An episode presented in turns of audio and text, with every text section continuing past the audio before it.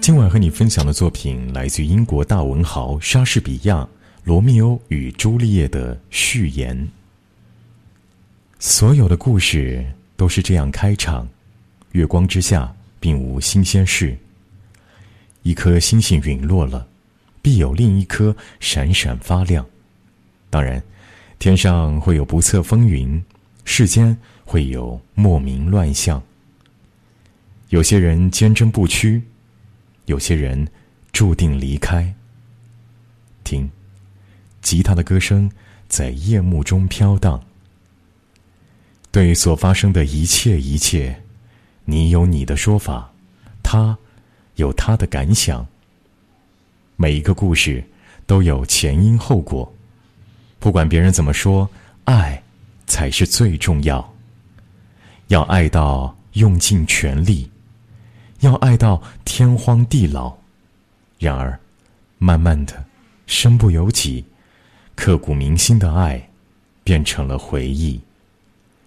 所有的故事都是这样开场：月光之下，并无新鲜事。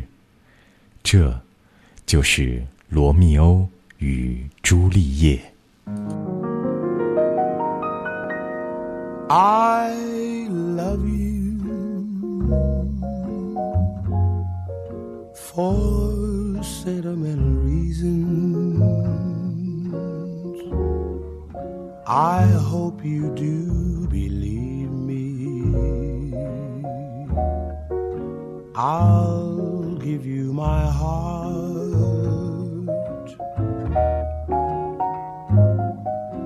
I love you, and you alone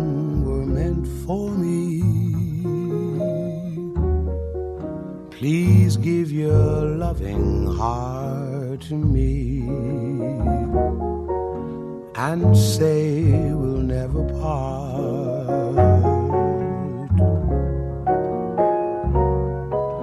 I think of you every morning,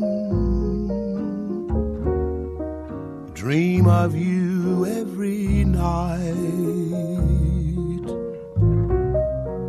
Darling, I'm never lonely. Whenever you are in sight, I love you for sentimental reasons. I hope you do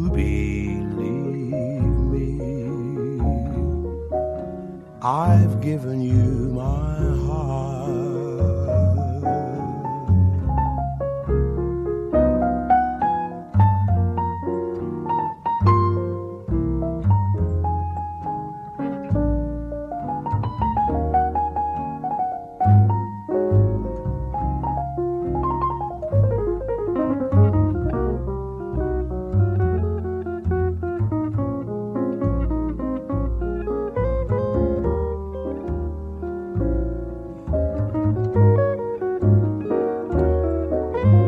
I love you for sentimental reasons. I hope you do believe me. I've given you my